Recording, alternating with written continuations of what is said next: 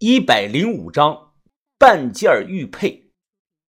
这个老头姓周，我称呼他周老头。早年有首顺口溜啊，形容这类人：光棍苦，光棍难，光棍睡觉磨炕沿光棍好，光棍妙，光棍难受他知道。被窝懒是被窝瞧，被窝里头全是毛。自己吃，自己喝，自己给自己暖被窝。其实光棍挺寂寞，兜里没钱还好色。你平常就看这些东西来打发时间啊？啊，没错。你看这些东西多漂亮啊！我一天换一个，一个月都不带重样的。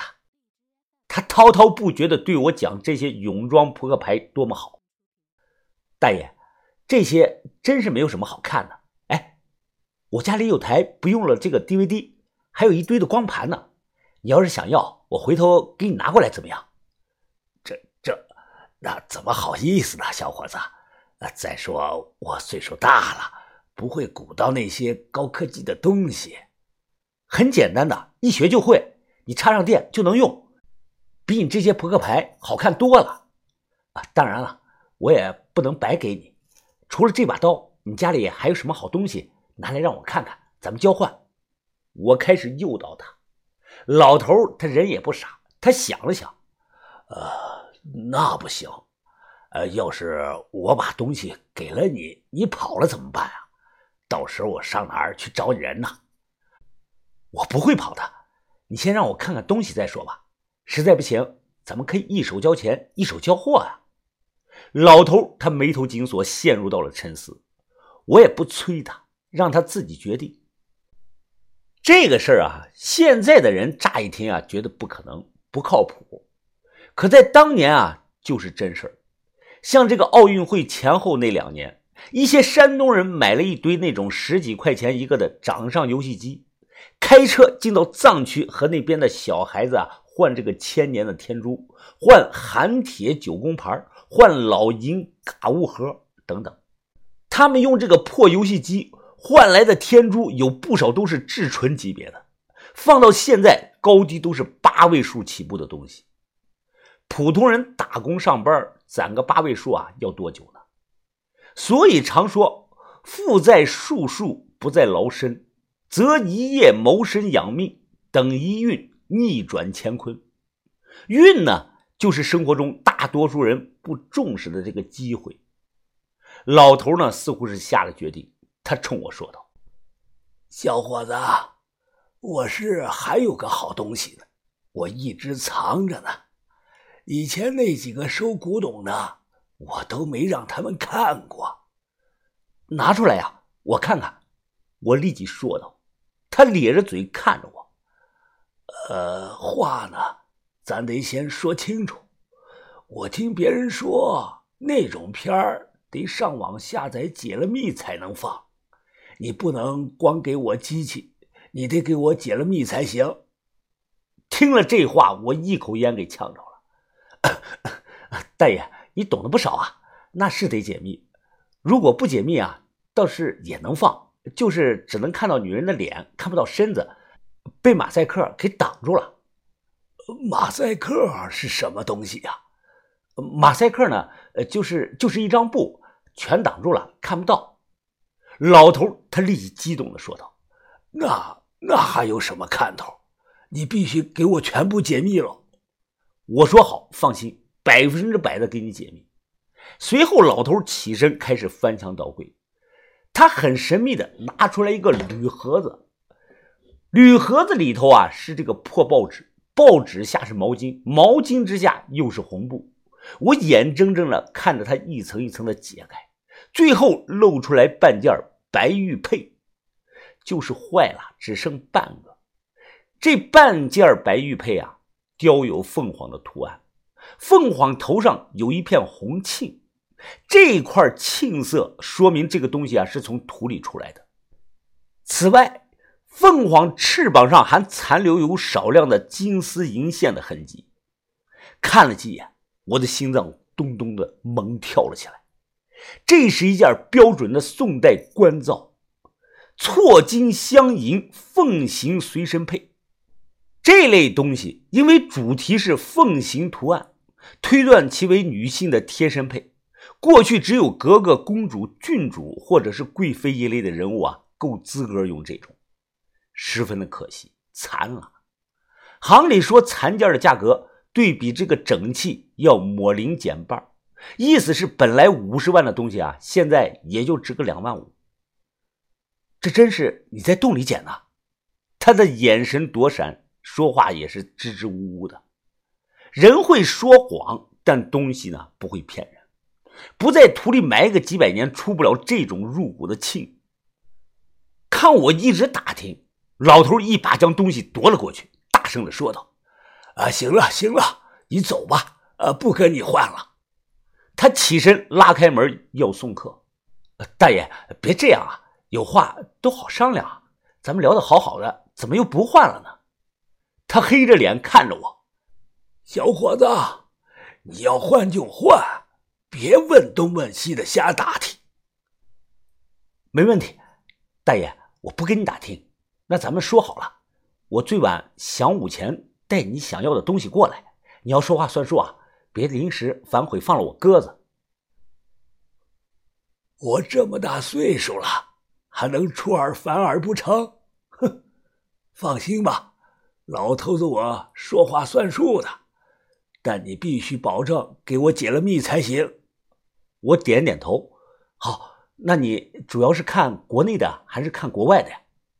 起初，老头啊没明白什么意思。他反应过来后，立即露出了一抹猥琐的笑容。他来回的搓着手说：“呃，你看着给配吧，老头子，我也不挑。”天不亮，我匆匆的下了山，先给高斌打了电话。高斌说尸体已经弄到了我说的这个城西火葬场了，现在正和人商量砍价。火葬场呢？那边报价是三万，他说预计今天晚上能火化完，然后他就要去宁波找那些偷车贼算总账去，还问我要不要一起去。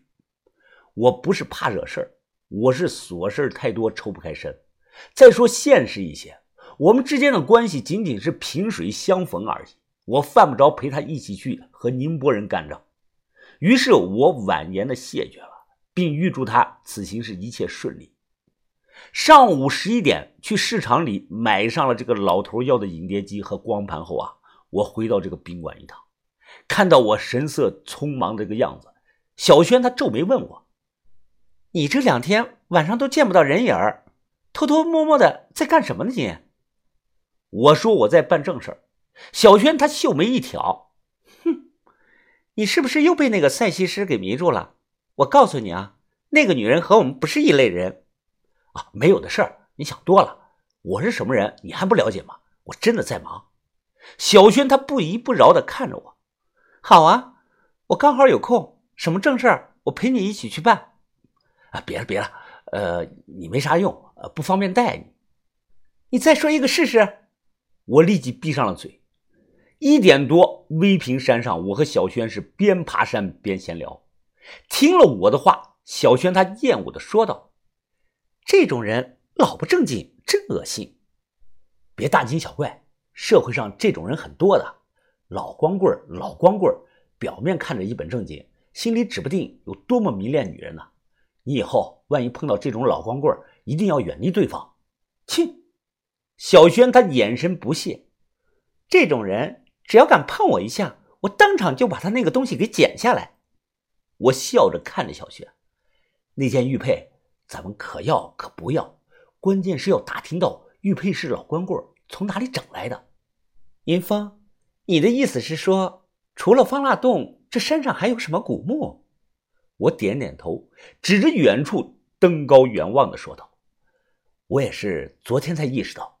哎，小轩，你看，威平山这里的山尾刚好连着这个隔壁王富山的这个山头，可以看成是一条整脉。除了方腊洞。”半山腰那里还有好几个大山洞呢，风水上这个叫双山入穴，比较适合葬人。如果有古墓，大概率会在半山腰那一带。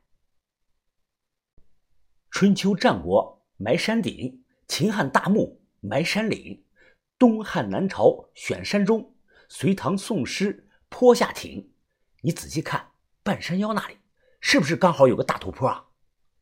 小轩他举手望了望，点头说：“看到这个大土坡了。”我皱皱眉头：“小轩，咱们现在站得远，看着不大，实际上那个土坡的面积很大的，而且有成片的庄稼地，经常有人出没。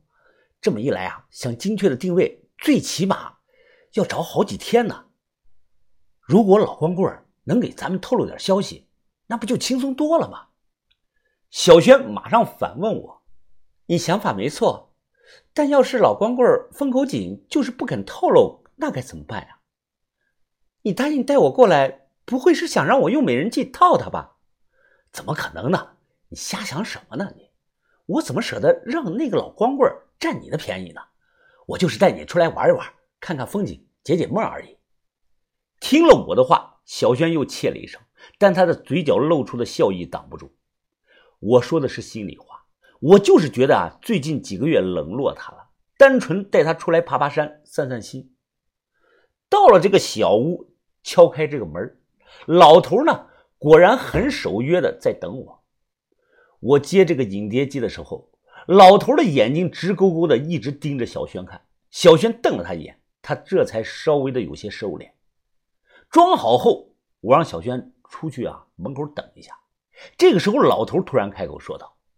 呃，要不你把东西拿回去吧，我有点不想换了。我脸立即就黑了，就怕这呀。他朝着门口瞥了一眼，笑着说：“小伙子，我又不是傻子，我知道你心里打的什么如意算盘。